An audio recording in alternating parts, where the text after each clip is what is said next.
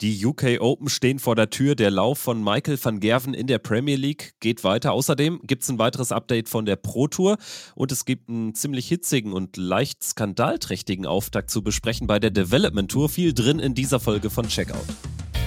Hier ist Checkout, der Sport 1 Darts Podcast mit Kevin Schulte und Micha Wattenberg. Hallo und willkommen zu einer neuen Folge von Checkout, dem Sport 1 Darts Podcast, zu hören auf sämtlichen Plattformen.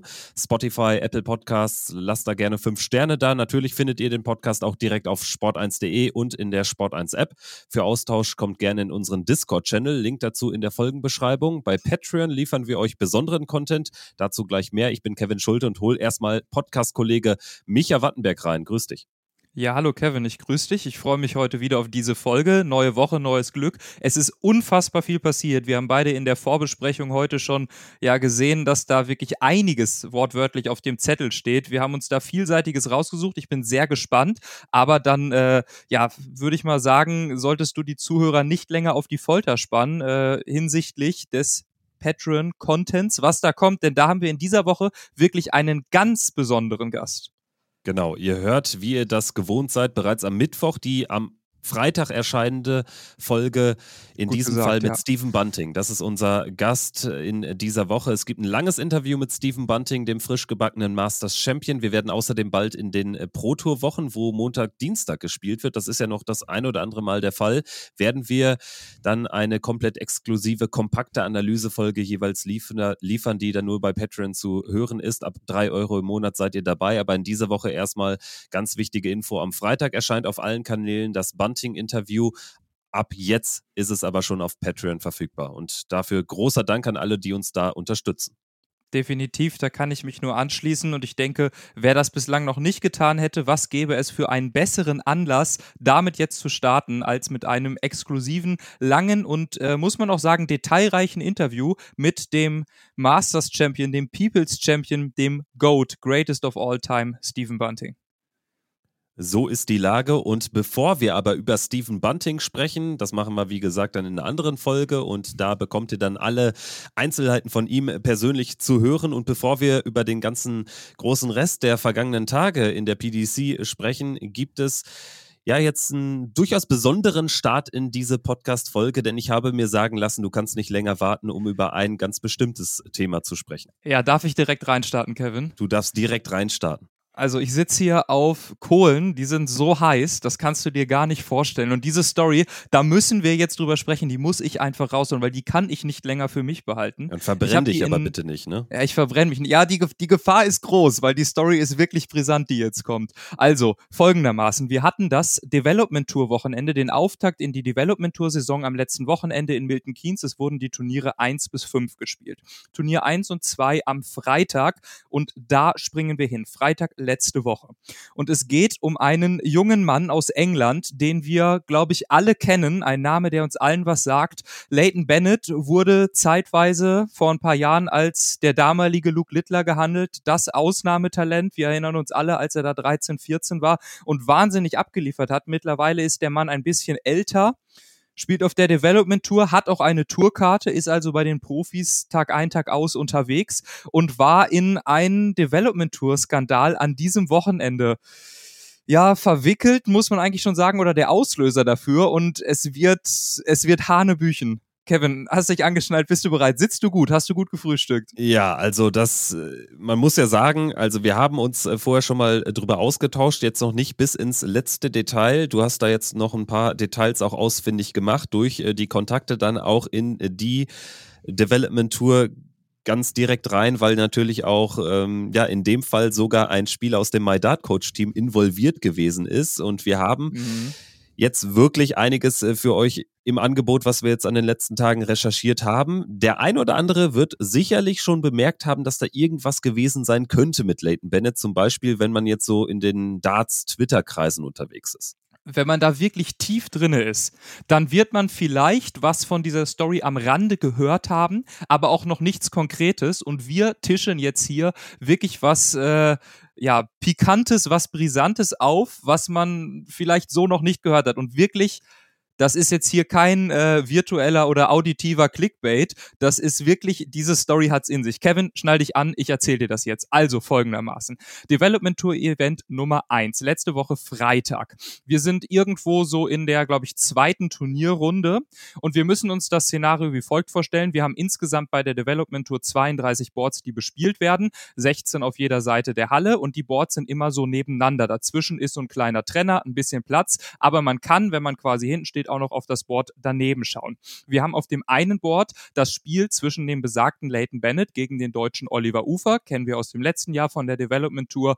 Ähm, hat da gut abgeschnitten, äh, Jugend-WM war er im Rennen mit und dann spielt durchaus einen stabilen Pfeil. Das ist jetzt keiner, der zum ersten Mal damit stabilen macht. Nein, nein, ist niemand, der zum ersten Mal dabei ist, durchaus auf der Development Tour auch schon ein bisschen länger vertreten. Daneben auf dem Board spielt Finn Kuziak bei uns aus dem Team My Dart Coach, bei mir aus dem Management, mein direkter Kontakt, weswegen ich auch so hautnah an dieser Story dran bin gegen Anton Braun, weiterer deutscher Spieler. Die beiden spielen auf dem einen Board. Direkt daneben spielt Leighton Bennett gegen Oliver Ufer.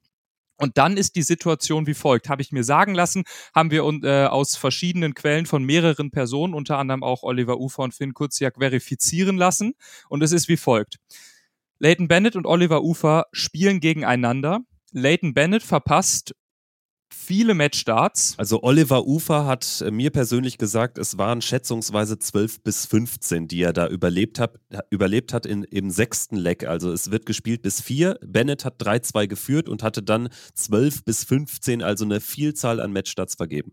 Genau, vergibt diese Matchstarts, ist da schon in Rage, und am Ende gewinnt Oliver Ufer noch dieses Spiel, welches Leighton Bennett vorher hätte zumachen müssen. Und auf der Development Tour ist es so, es laufen viele junge Kerle darum und Mädels, wie wir auch nachher noch über Bo Greaves sprechen werden. Aber die ganze Stimmung ist manchmal ein bisschen hitziger, weil das sind alles teilweise auch noch junge Leute, die da unterwegs sind. Es sind kurze Distanzen, es kann viel passieren. Und dann ist der Fall so, Leighton Bennett verliert dieses Spiel, als Oliver Ufer seinen Matchstarts versenkt und am Nebenboard spielt in dem Moment, wie gesagt, Finn Kuziak gegen Anton Braun.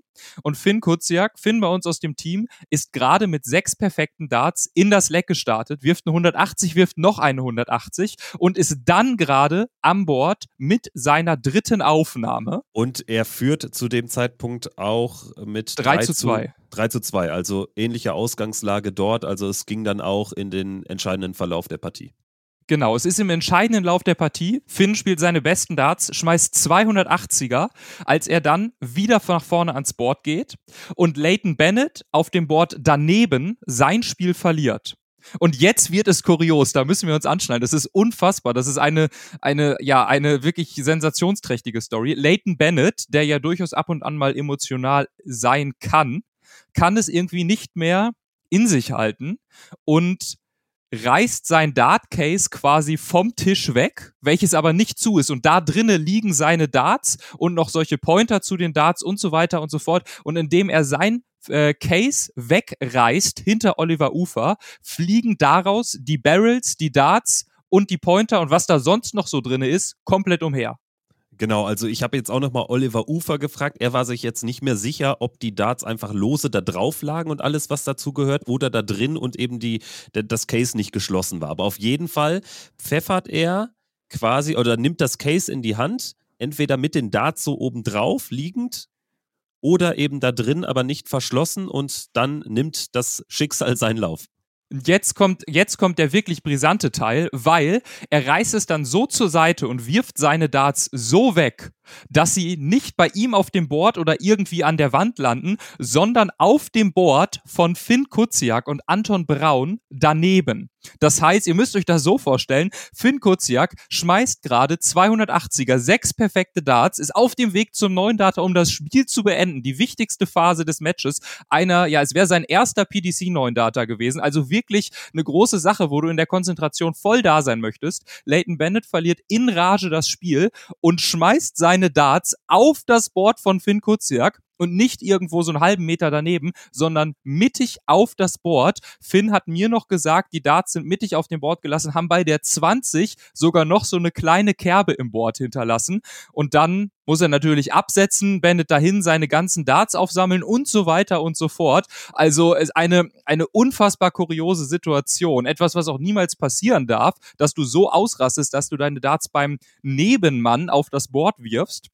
Und so erzählt man dann weiter, Leighton Bennett da in Rage abgedampft. Und das ist jetzt der Teil, den können wir nicht verifizieren, weil da war keiner dabei von uns. Aber wir haben es aus mehreren verschiedenen Quellen gehört. Also das könnte nur Leighton Bennett selbst bestätigen, sagen wir so. Da kommen, da kommen wir auch noch gleich zu, hinsichtlich seiner Bestätigung. Aber er ist dann voller Rage, nachdem er seine Darts auf das Board von Finn Kuziak geworfen hat, als er auf dem Weg zum Neuner war, zur Toilette gelaufen, die zwei Tage vorher in den Renovierungsarbeiten fertiggestellt wurde, dort in Milton Keynes, und hat in die Wand ein Loch geschlagen voller Rage und man munkelt, dass er für diese gesamte Aktion eine DIA-Strafe von 750 Pfund erhält.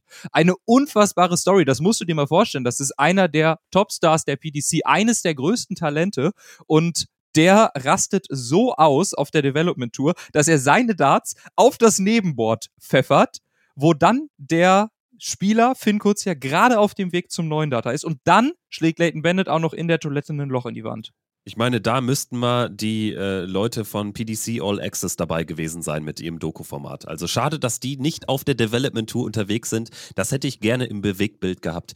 Ich finde auch, diese ganze Story ist so absurd, dass man sie kaum glauben mag. Wir haben wirklich etliche Leute gefragt, wie es denn war. Wir hatten natürlich jetzt das große Glück in dem Fall, dass äh, Finn betroffen war sozusagen. Er hat das Spiel, glaube ich, trotzdem gewonnen. Ne? Das ist ja, dann jetzt auch in dem Leck noch. Nicht weiter schlimm gewesen, aber äh, das war natürlich für uns das große Glück und dass Leighton Bennett natürlich gegen Oliver Ufer spielte, an den wir jetzt auch relativ leicht herangekommen sind, äh, von dem wir uns das nochmal haben erzählen lassen, wie es aus seiner Sicht war und so paar Einzelheiten sind jetzt auch ein bisschen unklar. Also lagen die Darts auf dem Case, waren sie da drin, ist jetzt aber final nicht entscheidend. Also Tut ja auch nichts zur Sache. Fakt ist, auf jeden Fall wurde das Spiel von Finn Kuziak gestört, massiv gestört auf eine Art und Weise, die grotesk ist. Und äh, vor allen Dingen muss man vielleicht nochmal erklären, wieso das Ambiente dort ist. Also du hast gesagt, es sind 32 Boards und die Boards sind voneinander ja schon durch eine kleine Wand getrennt. Diese Wand ragt aber nicht bis zum Ende des Okis, ne? Also die, die ist einfach nicht so lang, dass man da jetzt nicht neben äh, vorbei gucken könnte, sozusagen, um es mal so zu erklären. Kann man das so in sagen? Der, in der DDR hätte man von einem Raumtrenner gesprochen. Also es ist so, man hat das Board vor sich. Neben dem Board sind rechts und links, ja, schätzungsweise so, ein, so ungefähr so ein Meter Platz. Da steht dann auch der Schreiber mit dem Tablet an der Wand befestigt. Und dann das Oki ist ja 2,37 Meter lang. Und dann hast du quasi dazwischen so eine Wand, die ist ja schätzungsweise zwei Meter lang, würde ich mal sagen. Das heißt, wenn du direkt vorne am Oki stehst, siehst du das andere Board nicht. Du kannst dann nur auf dein Board schauen. Wenn du aber dahinter stehst, also als nicht werfender Spieler, dann dann kannst du schon in diese andere, ich sag mal in Anführungsstrichen, Kabine hineinschauen und siehst auch dieses Board.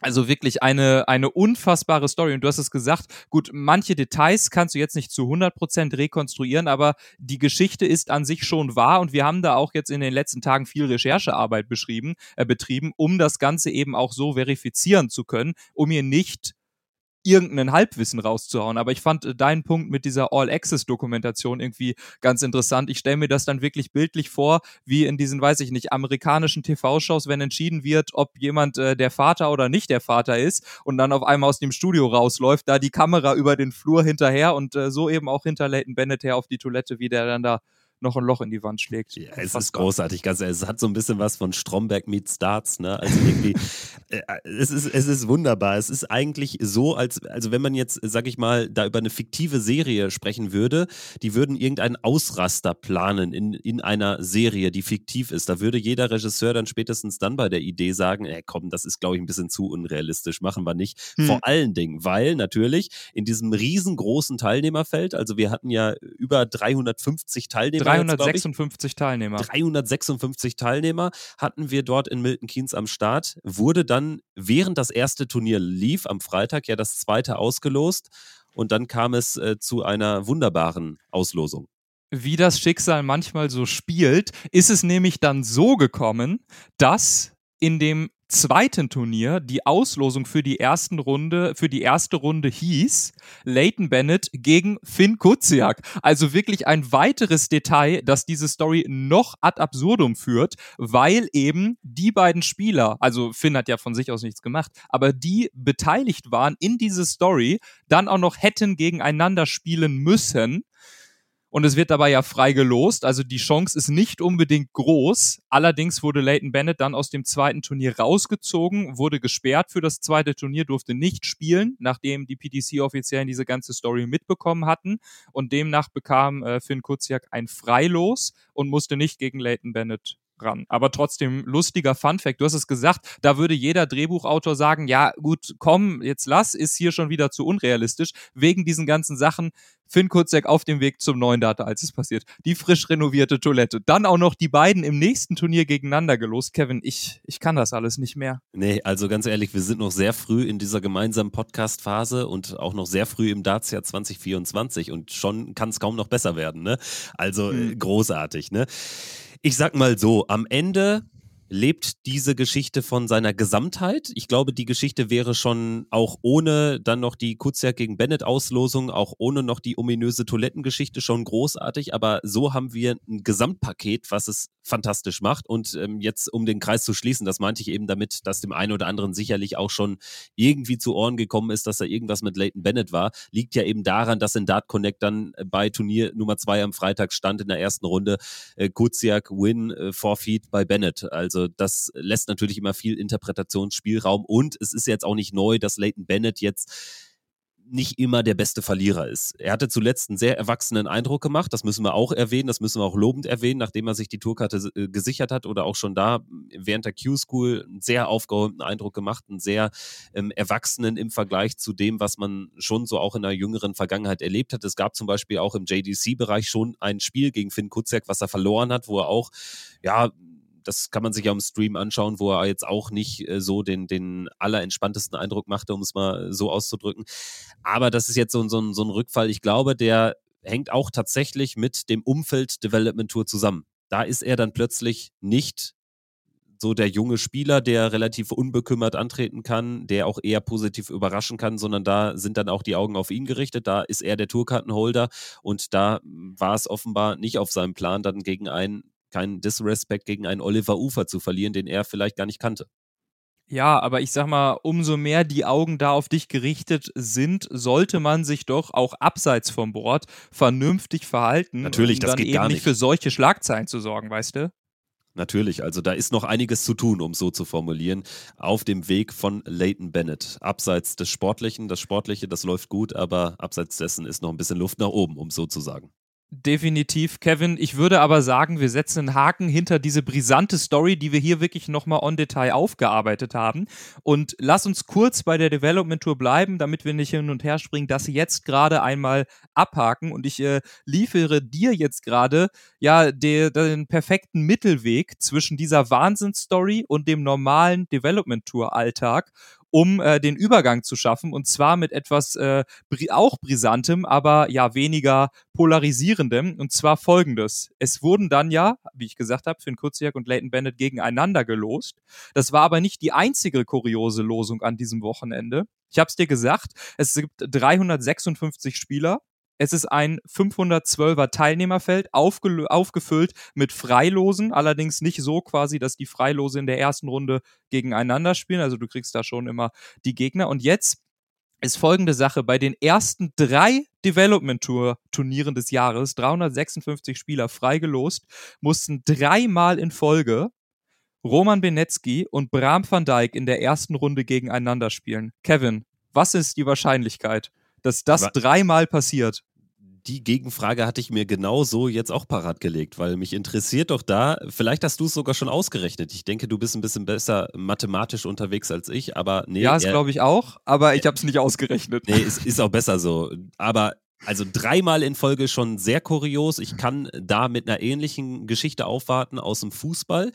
Wobei, da reden wir über ein 64-Teilnehmerfeld. DFB-Pokal erste Runde. Es gab vor ein paar Jahren dreimal in Folge die Erstrundenpartie Hansa Rostock gegen den VfB Stuttgart. Aber wie gesagt, 64er Feld. Das ist jetzt wirklich, das sprengt 356 ist das, äh, ist das, was du erzählt hast, auf Steroiden. Also so, wirklich. Genau so. Also wirklich. Äh, ja, lässt auch irgendwie tief blicken. Ich würde mal wissen, mit welchem Auslosungstool sie da arbeiten, ob das irgendwie einen Bug hat.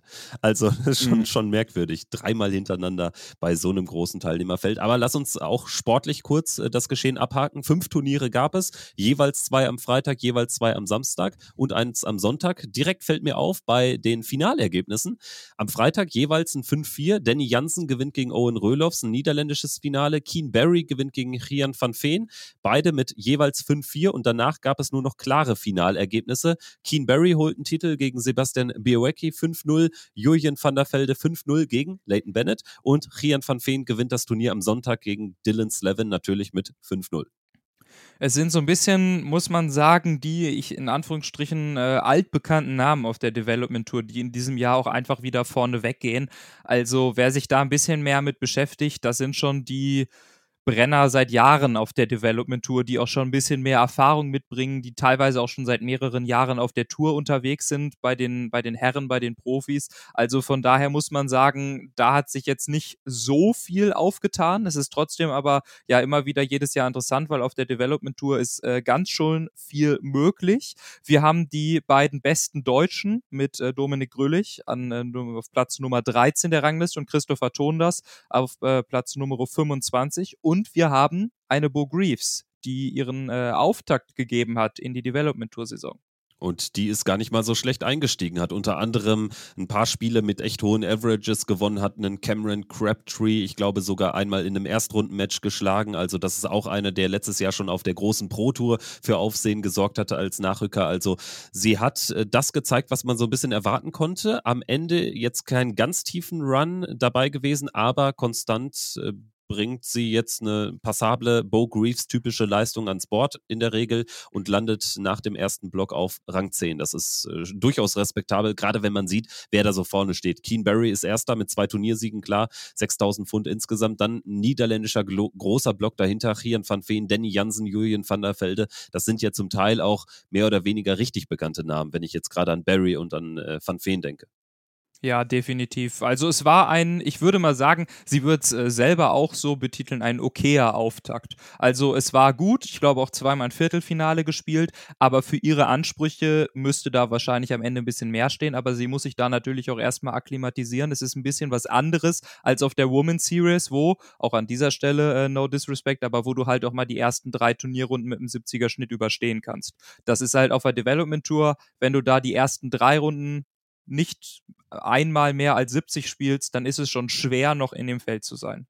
Genau das ist der Unterschied und dementsprechend bin ich aber auch davon überzeugt, dass wir jetzt im Laufe der Development Tour Saison da auch noch den ein oder anderen ganz tiefen Run dabei haben werden. Sollte sie alles mitspielen, dann gebe ich dir auch Brief und Siegel, dass sie mindestens da mal im Finale steht, weil das Niveau hat sie einfach und dann kommt es auch auf, auf Auslosung an, auf den einen Dart, der dann im entscheidenden siebten Leck einer Partie in der Runde der letzten 128 halt drin ist. Also da ist ja alles möglich, gerade bei diesem kurzen Format, ähnlich so ein bisschen wie dann ähm, bei der bei der Next Gen, wo ja sogar am ersten Wochenende First to Three gespielt wurde, das ist natürlich dann noch anfälliger dann auch für, für Überraschungen etc. pp. und auch für Unwägbarkeiten im Turnierverlauf. Ja, bevor wir dann jetzt noch zur Proto kommen, Kevin, müssen wir eine Sache noch ganz kurz nachreichen. Und zwar ist es nämlich folgendermaßen, wir haben wegen der Bennett-Story auch äh, zeitnah direkt bei der PDC, bei der FL nachgefragt und nach dem Statement seitens äh, Leighton Bennett gefragt, nur um das hier einmal journalistisch wirklich zu konkludieren und äh, zu zeigen, dass wir uns damit beschäftigt haben. Haben da jetzt gerade noch keine Antwort erhalten zum Zeitpunkt der Aufnahme und äh, reichen das Ganze gegebenenfalls, wenn wir dann was bekommen sollten, äh, nach. Ist das so äh, für dich journalistisch? Du hast da mehr äh, Ahnung als ich äh, richtig formuliert und wir können zur Proto kommen. Nein, da kann ich nichts mehr hinzufügen. Also nächste Woche gibt es dann gegebenenfalls da nochmal einen kleinen Rückgriff in die Bennett-Causa. Jetzt aber sprechen wir über die Pro-Tour. Turniere 3 und 4 in der vergangenen Woche wollen wir nochmal ganz kurz hier natürlich auch in Erinnerung rufen. Definitiv. Starten wir mit Players Championship Event Nummer 3, letzte Woche stattgefunden. Und da äh, müssen, müssen wir direkt ein bisschen zurückrudern. Und zwar, ich habe ja letztes Mal den äh, 180er-Rekord angesprochen. Der hat nicht besonders lange gehalten, nachdem wir den hier namentlich genannt haben. Gary Anderson hat ihn getoppt, hatte einen unfassbaren Tag, wirft 41 180er, stellt den bisherigen Rekord von Dave Chisnell definitiv in den Schatten und spielt den ganzen Tag über Wahnsinns Averages. Ein 106er Schnitt für den Tag und er spielt alle möglichen Spiele. Also nicht erste, zweite Runde raus, sondern alles mitgenommen, was ging. Vor allen Dingen äh, war er sechsmal, also von den sieben Partien über 100, deutlich zum Teil auch über 100, hat eine 112 gespielt, eine 109, eine 111, eine 108. Ansonsten noch zweimal über 100 und einmal eine 90 gegen Jeffrey Sparidans im Achtelfinale 6-0 gewonnen. Da ist er gar nicht gefordert worden. Also da hat er sich quasi sein, sein Off-Spiel geleistet. Wenn man das jetzt rausrechnet, also wenn er da vielleicht gefordert wäre, wie er das in anderen Partien gefordert wurde, dann hätte er da vielleicht jetzt auch nochmal ein 100er Average geliefert und dann reden wir hier über ein Turnier-Average von an die 110. 110. Ja, ja unfassbar. das ist Wahnsinn. Das ist wirklich geisteskrank. Am Ende hat er aber nicht den Titel geholt. Es gab dasselbe Finale wie in der Vorwoche bei Players Championship 2 gegen Trainingspartner Ryan Searle. Diesmal allerdings hat sich Heavy Metal im dritten Finale beim dritten Turnier des Jahres durchgesetzt mit 8-7 in einem hochklassigen Spiel mal wieder. Wirklich ein richtig hoch, äh, hochklassiges Finale. Das hat richtig Bock gemacht äh, anzuschauen. Also das konnte man sich echt gut geben. Und man muss Searle an dieser Stelle auch nochmal erwähnen, der zu dem Zeitpunkt Zeitpunkt nach drei Turnieren bei 35.000 Pfund stand. Also das ist doch wirklich, das ist ein unfassbarer Senkrechtstart in das Jahr von ihm. Ja, ist überragend gelaufen für Ryan Searle. 35.000 Pfund. Dafür musst du bei einem Major-Turnier auch schon mal ein paar Spiele gewinnen. Und das hat er bei drei Players Championships eingefahren. Profitiert natürlich jetzt auch davon, dass jetzt in diesem Jahr nochmal ein bisschen mehr Kohle ausgeschüttet wird auf dem Pro Tour Circuit. Aber wirklich fantastisch gelaufen für ihn. Ganz gut lief es auch beim Pro Tour Start von Michael van Gerven. Halbfinale. Hatte ja die erste Woche ausgelassen auf der Pro Tour. Halbfinale dann ausgeschieden gegen Ryan Searle. Und Luke Littler können wir natürlich auch auch noch erwähnen, mit einem Viertelfinale hier auch gut und vorne mit dabei. Aus deutscher Sicht lief es gar nicht wirklich gar nicht, muss man sagen. Also, das äh, tut mir jetzt auch schon fast beim Formulieren wieder weh, wenn ich das hier so ausspreche. Kein Deutscher in den Top 32, also keiner in der dritten Runde.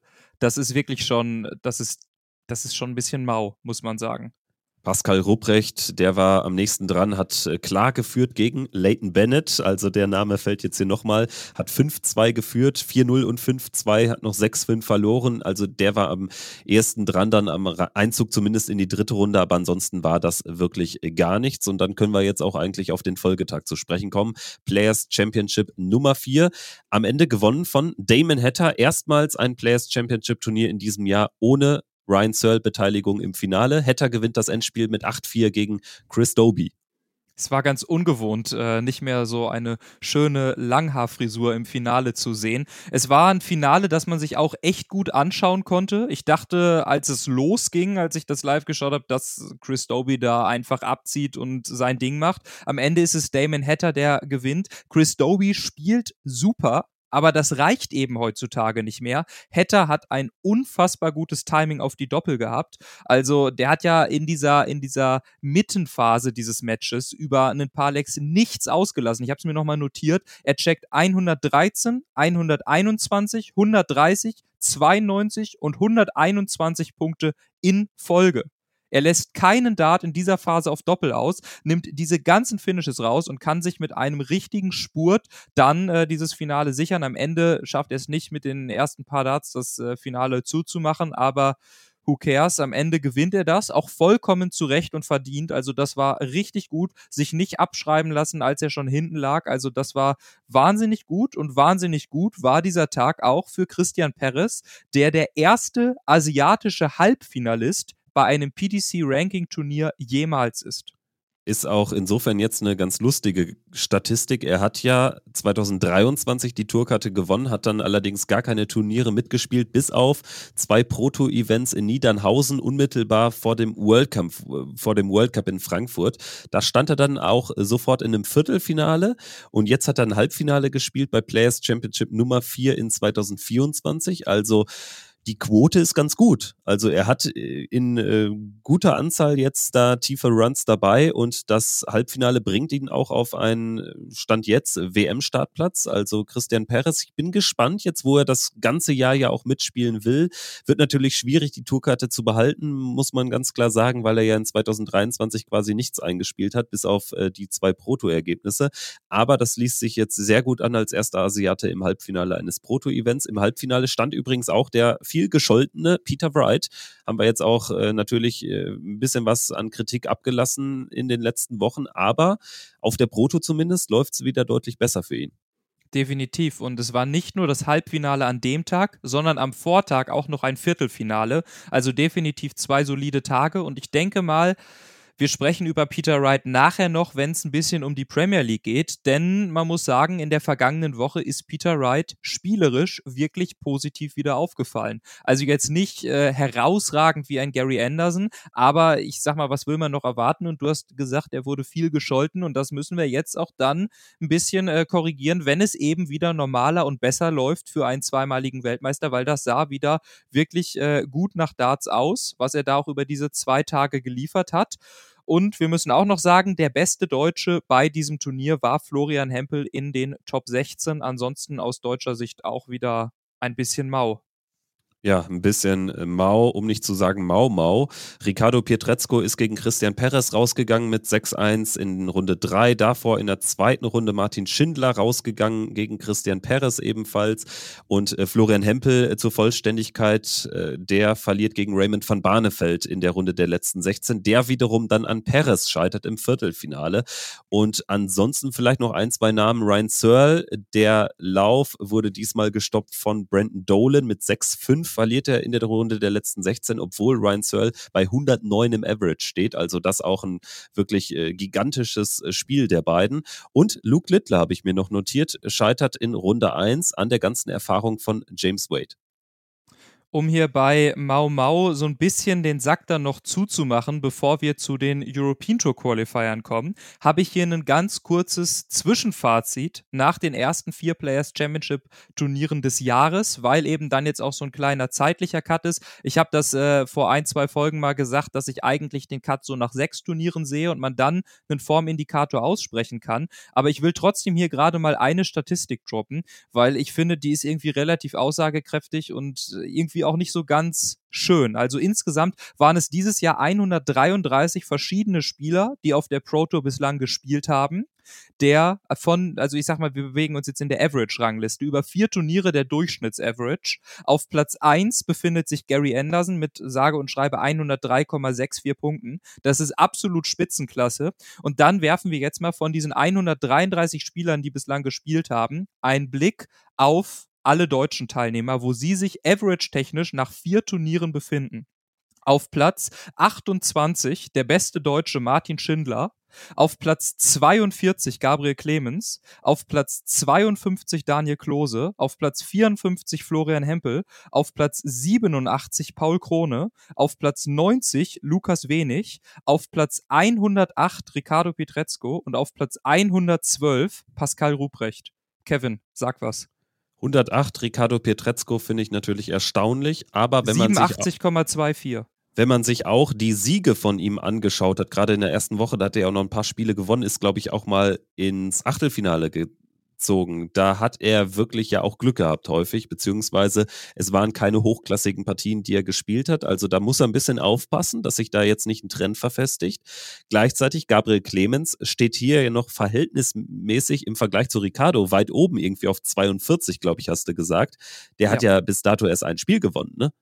Also ja das ist äh, dann natürlich das Gegenteil davon. Also da äh, sieht die Leistung besser aus, als die Ergebnisse sind. Und äh, ganz generell, ich hatte mir auch diese Liste letztens mal angeschaut und ich war auch bei Ricardo dann eben ganz spät erst irgendwie ein bisschen aufgeschnellt und hatte im Umfeld von ihm aber auch Joe Cullen zum Beispiel gesehen, der auch auf jeden Fall jenseits der 100 stand. Also das ist äh, durchaus zumindest mal ein Fingerzeig, wer denn gerade eine gute und wer eine schlechte Form hat, abseits von den reinen Ergebnissen. Also ich will da jetzt auch nicht zu viel hier rein interpretieren und irgendwas wieder schwarz malen, was auch immer. Wie gesagt, vier Turniere, zwei Wochenenden ist viel zu früh, um da schon eine richtige Bilanz ziehen zu können. Aber es ist eben so ein kleiner Indikator, der dir zeigen kann, ob es eben mit einem sehr guten Gefühl oder ein bisschen holpriger in das Jahr losgeht. Aber es kann sich natürlich auch noch alles entwickeln und zum Glück bringt diese erste Jahreshälfte auch nicht ganz so viel Preisgeld und die wichtigen Turniere mit sich wie die zweite Jahreshälfte. Und wer übrigens in der Liste auf Rang 2 steht, ist Mike de Decker. Das finde ich auch überraschend. Mit großem Abstand, Fairness halber muss man das sagen, hinter Gary Anderson. Aber Mike de Decker ist die 2 und der ist vor allen Dingen auch sehr gut unterwegs bei den European Tour Quali Events. Und darüber sprechen wir jetzt. Wir haben zwei weitere Qualis in der vergangenen Woche gesehen. Einmal für Riesa, einmal für Sindelfingen. Für Riesa hat sich Mike de Decker qualifiziert zum dritten Mal in Folge. Also hatte zu dem Zeitpunkt eine 3 von 3 Bilanz, was die European Tour Tour-Qualis in diesem Jahr betrifft. Das gleiche gilt für Richard Feenstra. Beide allerdings sind dann für Sindelfing nicht durchgekommen. Und ansonsten können wir jetzt einfach mal die Namen kurz durchgehen. Kellen Ritz, Willie O'Connor, Cameron Menzies, Mervyn King, Simon Whitlock, Richie Adhouse, äh, Jitze van der Waal und Owen Bates sind die weiteren Qualifikanten für Riesa. Das heißt, kein Deutscher. Das gilt auch für Sindelfing. Da haben wir Richie Adhouse, Kellen Ritz, Scott Williams, Keen Barry, Martin Lukeman, Mike, Mickey Mansell, Stephen Burton, Jeffrey Sparidans, Christian Perez, Perez und Luke Littler. Also Littler in Sindelfingen dabei. Das heißt insgesamt Littler bei zwei von vier in diesem Jahr qualifiziert. So müsste es sein. Insbesondere auf Christian Perez freue ich mich aber natürlich auf der European Tour in Sindelfingen. Das wird bestimmt gut und ja, du hast es schon kurz eben im Nebensatz angesprochen. Es ist kein weiterer Deutscher für Riesa oder Sindelfing qualifiziert. Das waren wirklich äh, schwarze Tage aus deutscher Sicht und man muss es dazu fassen, auch aus österreichischer Sicht denn es hat sich auch kein Österreicher für eines der beiden European Tour Events qualifizieren können. Und jetzt machen wir den Übergang zur Premier League. Ich würde einfach sagen, und kein Österreicher sowohl auch kein Deutscher ist in der Premier League dabei. Das ist jetzt keine neue Nachricht. Wir sprechen immer noch über dieselben acht Spieler, so auch in dieser Woche.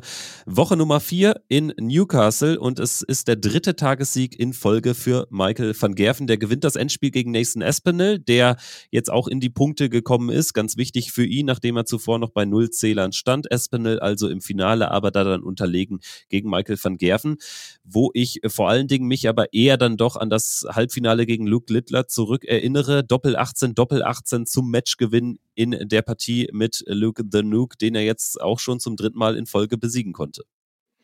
Ja, du hast hier schon mal, also ich muss das jetzt ein bisschen aufrollen, du hast hier was angesprochen. Für die äh, Checkout-Hörer war der Abend der Premier League natürlich ein bisschen uninteressanter, weil die natürlich auch schon wussten, dass äh, von oben Espinel oder Cross ins Finale einziehen werden. Am Ende ist es Nathan Espinel, hatten wir ja oder habe ich das letzte Mal auch schon äh, angekündigt. Diese, äh, ja, diese 90 Punkte von Van Gerven fand ich stark. Also, das musst du auch erstmal so machen, weil Luke Littler eben auch bei 56 Punkten zum Match wartet. Dann, äh, ja, die 90 Punkte so zu checken über Single 18, Doppel 18, Doppel 18, das musst du ja wirklich erstmal machen. Das war, das war Wahnsinn, aber war ein cooler Moment, da musste Luke dann auch ein bisschen lachen. Und wer mir richtig gut gefallen hat, war zuvor in dem Spiel gegen Luke Littler Peter Wright. Also das war jetzt äh, ja mit der Pro Tour inkludiert eines der besten Spiele seit langem. Und das war ein super erstes Spiel. Kriegt es dann leider nicht zu, hat, glaube ich, einen Matchstart, den er nicht nutzen kann. Am Ende ist es natürlich auch stark von Luke Littler, da so cool zu bleiben. Aber das war wieder Peter Wright, der in einer kompetitiven Form für die Premier League unterwegs ist. Ja, so ist es. Also es war das mit Abstand äh, beste Spiel seit langem. Beide stehen am Ende bei 103 Punkten im Average und äh, beide liefern auch das beste Spiel des Abends, fand ich. Also Price gegen Van Gerven war auch noch gut, äh, wie gewohnt, ein bisschen Feuer drin, aber das war das hochklassigste Spiel und Peter Wright, ja, er war tatsächlich nah dran, Luke Littler zu besiegen und das wäre ja eine Überraschung gewesen, muss man auch so klar formulieren. Auch da hatte ich ja in der letzten Woche schon gesagt, das ist eine Partie, auf die ich mich freue, trotz vielleicht der vermeintlich klaren Ausgangslage, weil die beiden noch nicht gegeneinander gespielt hatten. Jetzt also das zum ersten Mal. Es wäre natürlich für Peter Wright auch wichtig gewesen für die Tabelle, denn da bleibt er jetzt natürlich doch äh, relativ arg hinten dran. Weiter null Punkte. Nathan Espinel mit drei Punkten hat jetzt ein bisschen aufgeschlossen zu Price und Humphreys mit fünf Zählern. Rob Cross, der hamstert sich zumindest so ein paar Viertelfinalsiege, steht da bei sechs Punkten. Luke Littler, Michael Smith bei sieben und Michael van Gerven klar vorne 15 Punkte. Und man muss ja sagen, jetzt zu dem, dass Espinel sich da ein paar Punkte holen konnte, im Finale muss er dann eigentlich auch noch in den Decider kommen, hat ja die Darts, um in den Decider zu kommen. Und dann ist auch noch mal wieder alles möglich, weil dann sprechen wir von einem einzigen Leg. Und dann hätte Espinel hier jetzt auch schon bei fünf Siegen stehen können. So ist es wirklich eine Michael van Gerven-Dominanz, drei Tagessiege in Folge, unfassbar stark. Aber ja, wie gesagt, Nathan Aspinall und Peter Wright, unsere beiden kleinen Sorgenkinder, die äh, gefallen mir wirklich äh, von Mal zu Mal besser.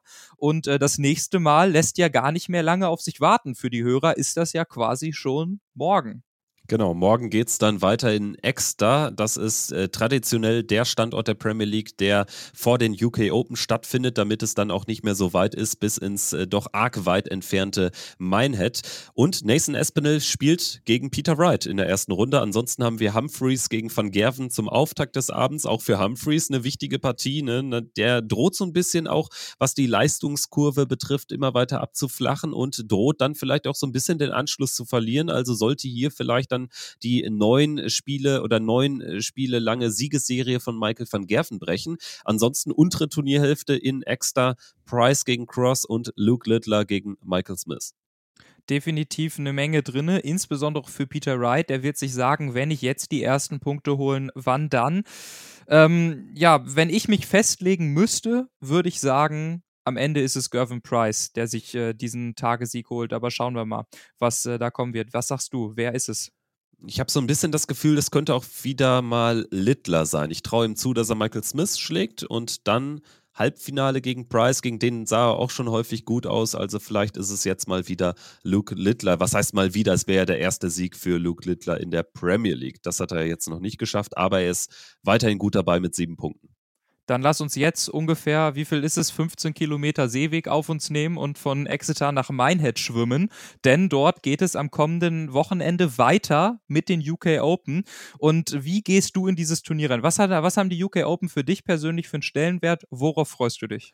Ich liebe das Turnier, weil es ist einfach wegen der Auslosung nach jeder Runde etwas so Besonderes. Man sieht erstmal viel mehr Spieler als bei jedem anderen Major. Also jeder Tourkarteninhaber ist dabei. Dann hat man noch die verschiedenen Qualifikationswege. Ganz besonders äh, toll sind natürlich die Rileys Qualifikanten, wobei das mittlerweile ja auch fast alles auch nur zumindest halbwegs bekannte Namen sind. Da ist so ein bisschen das Flair flöten gegangen in den vergangenen Jahren, aber ist wahrscheinlich auch der generellen Entwicklung und der Leistungsdichte im Dartsport, im britischen Dartsport gerade dann auch zu äh, verdanken. Äh, aber insgesamt äh, UK Open für mich ein tolles Turnier. Einziger Kritikpunkt, es geht zu schnell drei Tage sind zu wenig. Also gerade dieser erste Tag, der ist so unfassbar gehetzt. Also man muss sich mal vorstellen, die vierte Runde, die Runde der letzten 64, wo halt die Top 32 der Order of Merit dann erst einsteigen am Freitagabend. Davor gibt es in einer Session, in einer riesigen Nachmittagssession, drei ganze Runden. Also die eliminieren quasi oder kürzen das Teilnehmerfeld von 158 auf 64 in einer Session. Und das geht mir einfach zu schnell. Also man kann einfach gar keine Geschichten, ich sag mal, atmen lassen, weißt du? Also man hätte mhm. ja auch mhm. vielleicht super Geschichten von diesen Rileys Qualifikanten, aber die erzählen sich dann halt auch nur halb so gut, wenn man dann irgendwie eine Geschichte schreibt und man hat sie dann abgetippt und eine halbe Stunde später steht schon das nächste Spiel an von dem und dann ist er längst ausgeschieden. Also das äh, finde ich ein bisschen, bisschen kritisch. Also man könnte die UK Open auch locker auf fünf Tage zumindest ausweiten.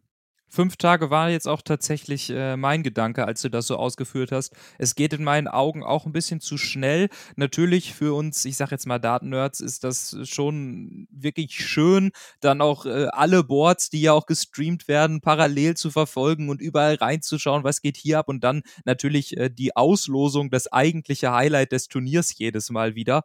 Ähm, ich schließe mich, also ich mag die UK Open unfassbar gerne, ist für mich ein super Turnier, macht richtig viel Spaß, gerade für die Leute, die richtig tief drinne sind und jetzt nicht nur WM und Premier League schauen. Aber ich schließe mich mal noch mit einem weiteren Kritikpunkt an an dieser Stelle, bevor wir gleich einen Blick auf die ganzen deutschen Starter werfen werden.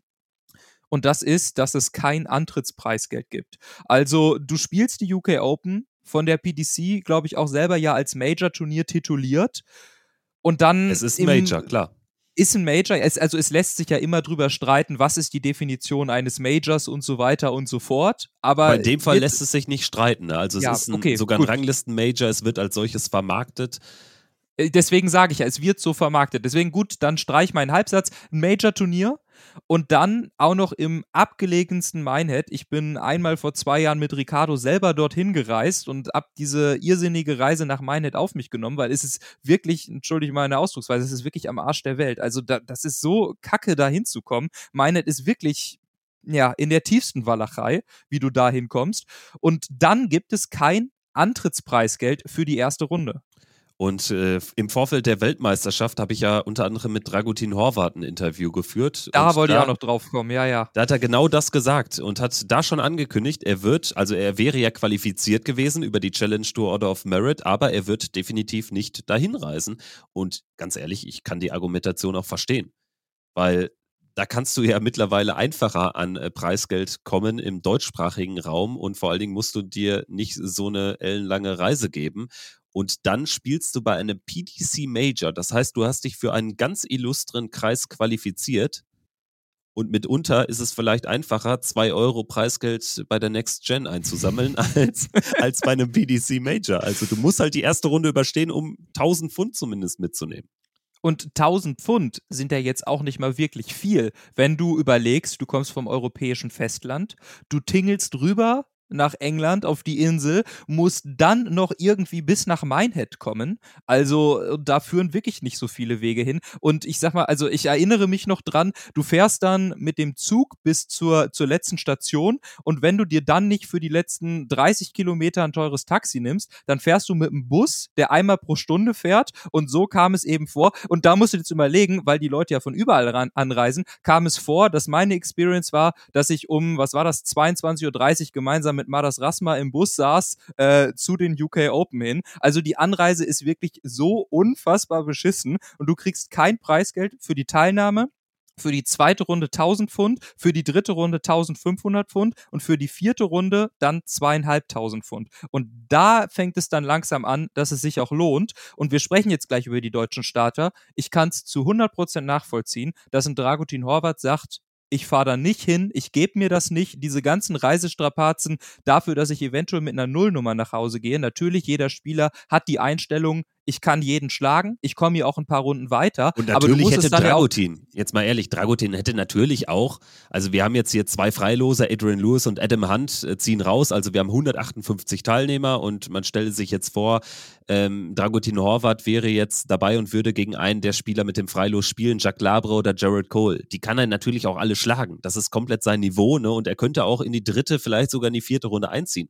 Aber dafür muss schon verdammt viel passieren und dann immer mit dem Risiko, dass ich einfach an so einem unwürdigen Board Nummer 7 um 12.45 Uhr mittags da ausscheide und dann am Ende mit null nach Hause gehe und nur Ausgaben habe. Ja, was heißt denn null nach Hause gehe? Du zahlst dann 6, 7, 800 Euro Minimum drauf. Und ich sag mal, parallel findet die Next Gen in Eisenstadt statt. Als so. Beispiel. Oder eben andere Turniere, lokale Turniere, was auch immer, wo du dann definitiv besser ans Preisgeld kommst als im schön verregneten Minehead bei den UK Open. Also die UK Open als Turnier sind super, der Austragungsort eher suboptimal, um so das zusammenzufassen. Das hast du noch nett gesagt. Ja, also um dich jetzt nicht weiter in Rage reden zu lassen, lass uns mal rein sportlich werden und schauen, auf wen denn die Deutschen treffen oder treffen könnten. Ich würde jetzt einfach mal anfangen mit den Spielern, die ihre Gegner noch nicht kennen, weil sie in Runde 4 gesetzt sind. Das sind Martin Schindler und Gabriel Clemens als Spieler aus den Top 32. In Runde 3 steigt Ricardo Pietrezco ein. Er wird spielen entweder gegen Paul Krone, Michael Taylor oder Graham Hall. Also da ist noch sehr viel nebulös, was den möglichen Gegner betrifft. Das sieht bei Florian Hempel genauso aus. Auch er muss nur ein Spiel gewinnen, um in den Abend zu kommen. Entweder geht es gegen Jitze van der Waal, Johnny Haynes oder Mario van den Bochade. Und van den Bochade wäre, glaube ich, hier der erwartbare und auch schwerste Gegner für Flo Hempel. Vielleicht erstmal die Einschätzung zu den beiden, die da in Runde 3 einsteigen einsteigen aus deutscher Sicht? Also an sich muss ich sagen, sind für mich äh, Ricardo Pietrezco und Florian Hempel schon die Favoriten in den beiden Partien und ich glaube, dass beide am Ende hier auch durchkommen werden. Ähm, mit Mario van den Buchade, da ist immer alles möglich auch wieder gefühlt. Also da kann auch eine richtige Kracherpartie kommen, wenn er sich dann da durchsetzt. Kann aber auch sein, dass er es gar nicht bis in dieses Spiel schafft. Bei Ricardo ist es so, da ist für mich insbesondere Paul Krone so ein bisschen äh, die Wundertüte, weil der auch teilweise richtig gute Leistungen gezeigt hat und richtig gut zocken kann. Und ich dem auch zutraue, dass er da einen richtig guten Pfeil spielen wird. Und ich weiß, dass Ricardo die UK Open und insbesondere Minehead mit den teilweise kalten Bedingungen in der Halle nicht unbedingt so gerne mag und in guter Erinnerung hat. Aber im Endeffekt glaube ich doch, dass äh, Ricardo und Flo sich beide durchsetzen werden. Ja, also ich äh, traue Ricardo am ehesten zu, das hier auch relativ souverän, egal gegen, Wegner, gegen wen es geht, zu machen. Bei Hempel, gerade gegen Van den Bochade, ich glaube, da würde ich dann eher sogar auf den Belgier setzen. Aber ist auch gut, wenn wir hier mal so ein Distance haben, was jetzt hier so eine konkrete Partie betrifft. Ich bin gespannt, wie es aussieht bei den Deutschen, die in Runde 2 einsteigen. Daniel Klose gegen Adam Warner. Hm? Ich denke, das ist machbar für Daniel Klose. In Runde 3 würde es gehen gegen Connor Scott, Wesley Plaisir, Haupai Puha oder Jelle Klassen. Also da ist so ziemlich noch Boah, alles möglich. Das ist aber kein einfaches Draw. Nee, wie wer auch immer es wird, es wäre nicht einfach überhaupt ähm, in die vierte Runde zu kommen, aber Adam Warner kann er schlagen und das sollte sein Anspruch sein. Also ich glaube, das hat er auch drin. Ja, aber man darf ihn nicht unterschätzen. Nein, auch also Adam also Warner ist ein 50, guter Spieler. 50. Ja, ich sage auch 50-50. Ist eine 50-50-Partie, ähnlich wie Pascal Ruprecht gegen Gerd Nentjes. Ein äh, Duell, was wir im letzten Jahr, glaube ich, noch mehrfach auf der Development Tour gesehen haben. Also, das ist für mich auch eine 50-50-Partie, die kann in beide Richtungen gehen. Übrigens die einzige Partie an dem Freitagnachmittag, die man im Bewegtbild wird sehen können, denn Pascal Ruprecht ist zumindest auf die Stage 2 gesetzt worden und da kann man ja dann bei PDC TV reinschauen. Du kannst doch auch Board 3 bis 8 im Stream sehen, Ach, oder? Ja, mittlerweile, ja, stimmt. Du hast ja komplett recht. Seit letztem seit, Jahr. Seit letztem Jahr kannst du auch Board 3 bis 8 im Stream sehen. Ich bin noch komplett auf die Vergangenheit gepolt. Also bis 2022 war es ja so: Mainstage natürlich dann live auf allen Kanälen und nur die, die zweite Stage äh, konnte man dann zumindest noch bei PDC TV im Bewegtbild schauen. Aber natürlich, letztes Jahr wurden natürlich auch schon die Boards 3 bis 8 gestreamt. So auch in diesem Jahr. Also vergesst, was ich gerade gesagt habe. Pascal das Alter, das Alter geht an uns allen nicht spurlos vorbei. So, Kevin. Ne? bei mir steht ja auch schon eine 3 vorne dran. Pascal Rupprecht in Runde 2 gegen Gerd Nentjes. In Runde 3, da wäre der Gegner auch schon klar, Ryan Meikle. Also ist ein schwieriger Weg. Wenn er das macht, Respekt. Ja, definitiv, da würde ich mitgehen. Das sind keine einfachen Partien. Er hat es, glaube ich, im Tank, sich da durchzusetzen, aber ich habe es vorhin auch schon gesagt. Wie gesagt, ich will es nicht zu hoch hängen, aber es ist ein kleiner Formindikator, was wir da von der Pro Tour gesehen haben im Durchschnittsaverage. Deswegen ja, wird vielleicht ein bisschen schwierig. Schauen wir mal. Aber äh, lass uns jetzt erstmal einen Blick auf die ganzen Erstrundenpartien der Deutschen werfen, denn da gibt es noch einige, unter anderem mit dem Tourauftakt von Tim Wolters. Tim Wolters gegen Ashley Coleman und der aufmerksame Checkout-Zuhörer wird wissen, dass wir Ashley Coleman schon mal erwähnt haben hier, nachdem er sich qualifiziert hat. Das ist ein Rileys Qualifikant, äh, wird bei Twitter auch gut supported äh, von dem Account Darts Referee, ist so ein großer britischer Darts-YouTuber, der den so ein bisschen unter seine Fittiche genommen hat und äh, da natürlich dann auch draufschauen wird. Also Tim Wolters bin ich aber natürlich auch aus mehrerlei Gründen sehr gespannt drauf, weil er ja wegen der Geburt seines Kindes jetzt noch gar kein Proto-Event gespielt hat. Also es ist zugleich das Profidebüt von Tim Wolters gegen Ashley Coleman. Wenn er es gewinnt, würde Sebastian Bierwecki, ehemaliger Viertelfinalist bei den UK Open, warten oder Jensen Walker und in Runde 3 Ryan Joyce. Das wäre natürlich dann aber schon ein weiter Weg nach vorne gedacht. Das ist aber auch ein Hammer-Draw, muss man sagen. Also sowohl Biawaki als auch Joyce, das ist, also das kannst du auch einfacher erwischen in der Und auch Runde Coleman ist kein schlechter. Also der war jetzt Nein, auch definitiv einer, nicht. Das war jetzt auch ein Spieler, wo man es im Bereich des Möglichkeit, im Bereich des Möglichen gesehen hat, dass er vielleicht auch eine Tourkarte holt. Ne? Also das ist jetzt auch kein ganz schlechter. Von also wenn ich mich, wenn ich mich jetzt festlegen müsste, dann sage ich, äh, Coleman geht in Runde 3 gegen Joyce raus ja, kein, kein unrealistisches Szenario. Aber vielleicht überrascht uns Tim Wolters mit einem Sieg über Coleman, der ihn zumindest ins Preisgeld bringen würde. Das ist auch das Minimalziel, würde ich behaupten, von Lukas Wenig gegen Tom Lonsdale. Und wenn man sich die bisherigen Leistungen anschaut, Lonsdale hat keine Tourkarte, Wenig ist Favorit. Das heißt, da sollte auch durchkommen. Und dann würde es gehen gegen Bradley Rös oder Benjamin Reus. Finde ich auch lustig. Also Rös und Reus, das klingt so gleich. Äh, für beide Wie gilt Hubert auch. Staller. Äh, genau, für beide gilt auch. Eigentlich für wenig kein schlechtes Draw. In Runde 3 dann natürlich hart mit Kellen Ritz. Ja, aber ich äh, stelle jetzt mal die Steilthese aus, äh, auf, Lukas Wenig kommt in Runde 4. Den sehe ich da äh, durchkommen. Insbesondere in den ersten beiden Runden und dann wird es ein enges Ding gegen Kellen Ritz, wo ich aber sage, Lukas Wenig äh, holt sich das, weil er eben auch nicht das erste Mal bei den UK Open mit dabei ist. Ganz genau, war ja auch schon dann über die Challenge Tour qualifiziert in einem der Vorjahre. Also Lukas Wenig gibt nicht sein Debüt, ist vielleicht auch gar nicht so schlecht, ne? schon so ein bisschen akklimatisiert zu sein. Das äh, kann bei Paul Krone eben nicht der Fall sein. Der ist zum ersten Mal dabei, aber hat ja jetzt einen guten Start hingelegt auf der Pro Tour. Paul Krone wird spielen gegen Michael Taylor, danach Runde 2 Graham Hall und Runde 3, wie eben erwähnt, mögliches deutsch-deutsches Duell mit Ricardo Petrezco.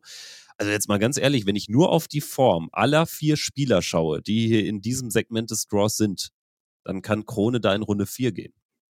Ich sag, äh, er gewinnt mindestens die Auftaktpartie und dann sehen wir weiter. Graham Hall ist auch ein Spieler, den darfst du nicht unterschätzen. Ist für uns immer wieder einer dieser Engländer. Den Namen hört man immer wieder. Man hat nur so halbwegs ein Gesicht dazu. Man sieht den hier und da. Aber man unterschätzt die immer wieder leicht. Aber ich sag gegen Graham Hall, das wird nicht einfach. Aber er hat es im Tank, auch bis in Runde 4 zu kommen. Aber das wird natürlich schwer. Ich sehe eigentlich, ich sehe Ricardo da schon vorne.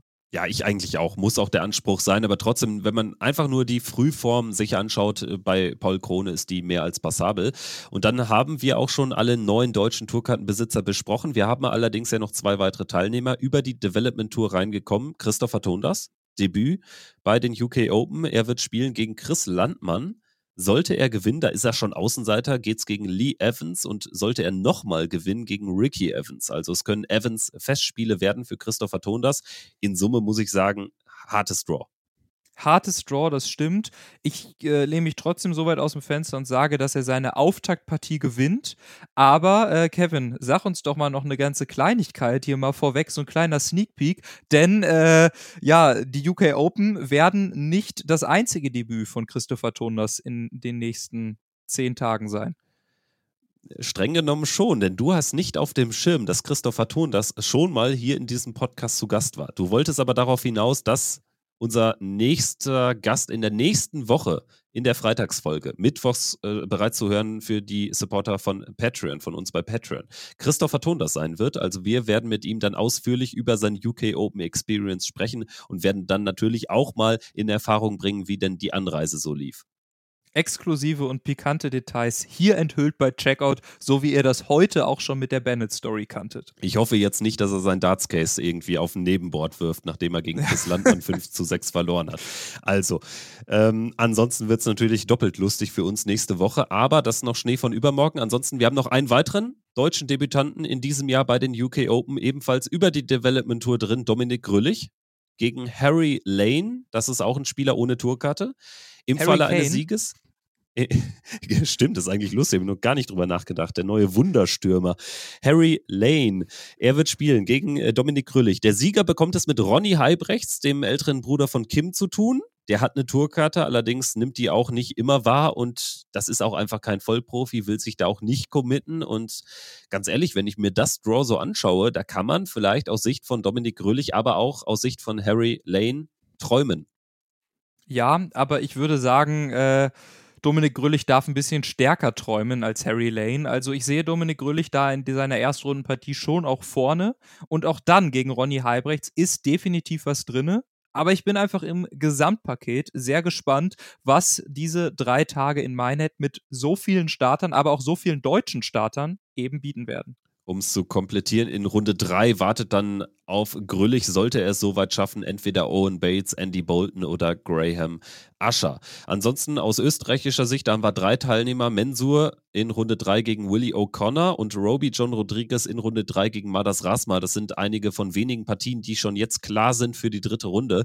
Also dementsprechend, das sind harte Lose für die beiden. Rusty ist aber auch dabei, ist auch qualifiziert, wird in Runde 1 spielen gegen Ron Mollenkamp, müsste dann gegen Josh Payne ran und in Runde 3 gegen Steve Beaton. Das wäre der Weg von Rusty Jake Rodriguez. Gut, ansonsten würde ich sagen, haben wir eigentlich zu den UK Open jetzt zu dem Zeitpunkt alles besprochen, was man besprechen kann. Er hebt die Hand. Micha, hebt die Hand, ich wechsle dich ein. Ja, ich wollte nur die Überleitung schaffen, weil ich hier noch was Gutes auf dem Zettel stehen habe. Jetzt hebst du die Hand. Also die UK Open sind natürlich auch nicht das Einzige, was man sich äh, im nächsten Wochenende anschauen soll. Falls ein dann am Samstag auf einmal ein bisschen langweilig sein sollte, weil nicht mehr ganz so viel passiert auf den Boards 3 bis 8, wie dann eben am Freitag kompakt passierte, dann kann man sich Samstag und Sonntag noch die Next Gen in Eisenstadt anschauen, denn da sind die nächsten beiden äh, Next Gen Events. Bei uns aus dem Team My Dart Coach Patrick Klingelhöfer und Marvin Koch mit dabei. Ihr habt sie beide in der letzten Woche zu Wort kommen hören. Ähm, und so wie es angekündigt wurde, wird das Next-Gen-Wochenende in Eisenstadt dann auch zum ersten Mal im Stream bei unserem Partner Sport 1 zu sehen sein. In Bewegtbild und in Farbe. Ganz genau. Und da lohnt sich dann jetzt äh, dann auch der Blick natürlich, wer äh, nimmt den Weg nach Österreich auf sich. Ich denke, die Spieler, die da vorne in der Rangliste stehen, werden auch fast alle dabei sein. Denn es geht ja um viel in der Next Gen. Es werden Startplätze für die PDC Europe Super League ausgespielt. Und das werden wir natürlich dann auch in der nächsten Folge ausführlich analysieren, wie das bei der Next Gen so weitergeht. Und jetzt mache ich noch einmal eine zweite äh, Überleitung von unseren, ja, von den UK Open zu dem Thementeil Sonstiges. Ich schließe äh, die Akte UK Open damit, dass äh, wir bald auf das letzte Wochenende zusteuern, an dem man von Andrew Gilding als UK Open Champion sprechen kann. Denn nach dem nächsten Wochenende wird er der zweimalige UK Open Champion sein. Und somit kommen wir jetzt zu der Kategorie Sonstiges, was sonst noch so auf dem Dart-Circuit abseits von der UK Open und ähnlichem passiert ist. Kevin, schieß los. Genau, wir haben einmal eine wichtige Anpassung der Regeln für die European Tour in diesem Jahr. Also vier Qualifikationsevents sind bereits gespielt und grundsätzlich wird an dem Qualifikationsmodus auch nicht mehr gerüttelt. Wir haben bereits darüber gesprochen. Durchaus hitzige Debatten sind entstanden rund um diese Neuerung. Es werden ja ab sofort die 16 Spieler der großen Order of Merit für jedes European Tour Event qualifiziert sein, unabhängig davon, wie es um ihre Position in der Pro-Tour-Rangliste steht. Aber es gab ja dann Aufregung vor allen Dingen auch darum, ob man den Spielern denn das Startgeld, was sie bekommen für ihre Erstrundenteilnahme, auch in die Order of Merit geben sollte. Das würde bedeuten, dass sie dann eben quasi die European Championship als den, das große Highlight nach Ende der 13 European Tour Events, dass sie das nicht äh, de facto gar nicht verpassen können. Und jetzt hat die PDC da eine Anpassung vorgenommen. Diese Regel kommt so nicht. Weiterhin werden die Spieler dann einfach in der ersten Runde dabei sein, aber jeder Spieler, der es über eine Rangliste ohne Qualifikationsturnier in ein European Tour Event schafft, muss sein jeweils erstes Spiel gewinnen, um Preisgeld für die Order of Merit zu bekommen. Das ist die Neuerung. Das galt bis dato nur für die Spieler, die in der zweiten Runde gesetzt sind, aber jetzt auch für die ersten und das ist gut. Und trotzdem was mir nicht so richtig gefällt, ist, dass jetzt teilweise die PDC da äh, super dasteht und gesagt, klasse, dass ihr das ändert. Ganz ehrlich, das ist eigentlich das Mindeste, was man noch machen konnte, um eigentlich, das Ganze irgendwie eigentlich eine Selbstverständlichkeit. Genau. Um das wenigstens so ein bisschen glatt zu bügeln. Ich meine, wir müssen jetzt nicht darüber reden, dass diese Nachjustierung gut ist in unseren Augen, aber es macht die Gesamtänderung jetzt nicht unbedingt besser. Also, also oder nicht viel besser. Genau das. Äh, ich finde jetzt die Umkehr halt irgendwie doof, die manche betreiben, so nach dem Motto, geil, dass die auf die Fans und, und äh, Experten hören. Aber nee, also deswegen. Das Mindeste, was man machen konnte, finde ich, äh, jetzt ist äh, gemacht worden von der PDC. Und dann haben wir noch ein weiteres Thema, das betrifft den ehemaligen Tourkartenbesitzer Jack Main. Jack Main. Ja, Jack Main, nicht verwandt oder verschwägert mit dem US-Bundesstaat. Er ist gesperrt worden bis Ende 2025. Darf der Engländer nicht mitspielen und du erklärst uns jetzt mal, warum und wer dazu viel gewettet hat, möglicherweise. Ja, nur weil du es nicht auf dem Zettel stehen hast. Und zwar wegen Matchfixing in der Modus Super Series. Also er hat auf äh, gut Deutsch bei einem Spiel beschissen. Und zwar war das im letzten Juni ein Spiel, welches er mit 0 zu 4 gegen Lisa Ashton verloren hat. Und das wurde als Matchfixing da rausgezogen und er wurde bis Ende 2025 gesperrt. Aber das Ganze wird auch begleitet von durchaus hitzigen Diskussionen darüber, ob das denn alles so richtig ist, weil ja, so richtig glasklar ist der Fall wohl nicht gelagert, werden wir dementsprechend natürlich auch weiter verfolgen. Da wird es natürlich dann auch noch Anhörungen geben, da wird es Einsprüche geben etc. pp. Also er hat auch in einem Statement bei Twitter bekannt gegeben, dass er sich damit jetzt nicht so einfach abfinden lassen möchte. Ansonsten äh, drehe ich noch mal kurz den Globus. Da habe ich noch Neuseeland-Tour-Auftakt. Die ersten zwei von zwölf Turnieren der Neuseeland-Tour haben stattgefunden. Turniersiege für Caden Milne und Mark Cleaver. Und ansonsten am kommenden Wochenende soll auch der Auftakt der African Continental Tour stattfinden. Das sind erstmals in diesem Jahr sechs Turniere. Vier davon finden statt in Südafrika und je eins in Uganda und Kenia. Und zum Abschluss dieser Folge gibt es was für die absoluten Nerds. Ich fordere, dass Kenia aufgrund seiner durchaus passablen Leistungen von, von dem einen oder anderen Spieler in jüngerer Vergangenheit einen World Cup-Startplatz bekommen sollte, neben Südafrika. Das wäre doch mal was. World Cup 2024 in Frankfurt, unter anderem Kenia dabei. Ich glaube, äh, das wird erst äh, möglicherweise realistisch, wenn der Deal mit Bahrain ausgelaufen ist, was ja noch ein Jahr äh, der Fall sein wird. Und dann gibt es vielleicht die Möglichkeit. Schön wäre es, äh, Kevin, ich würde sagen, wir setzen einen Haken hinter diese Folge für diesen Mittwoch. Die weitere Folge kommt am Freitag oder für euch, wie gesagt, jetzt auch schon auf Patreon. Ein wunderbares Interview mit Stephen Bunting. Das hat richtig Spaß gemacht. Und wir können so viel sagen. Er hat ein paar Details gedroppt, die kannten wir beide vorher noch nicht so. Aber freut euch auf diese Folge. Vorfreude ist die schönste Freude, aber auch diese Freude könntet ihr jetzt direkt beenden und zwar mit 3 Euro auf Patreon. Kevin, was hast du noch? Ich habe nur noch zu sagen, give me Bunting. Und in diesem Sinne, bis zum nächsten Mal. Macht's gut. Danke fürs Zuhören. Ciao, ciao. Ciao.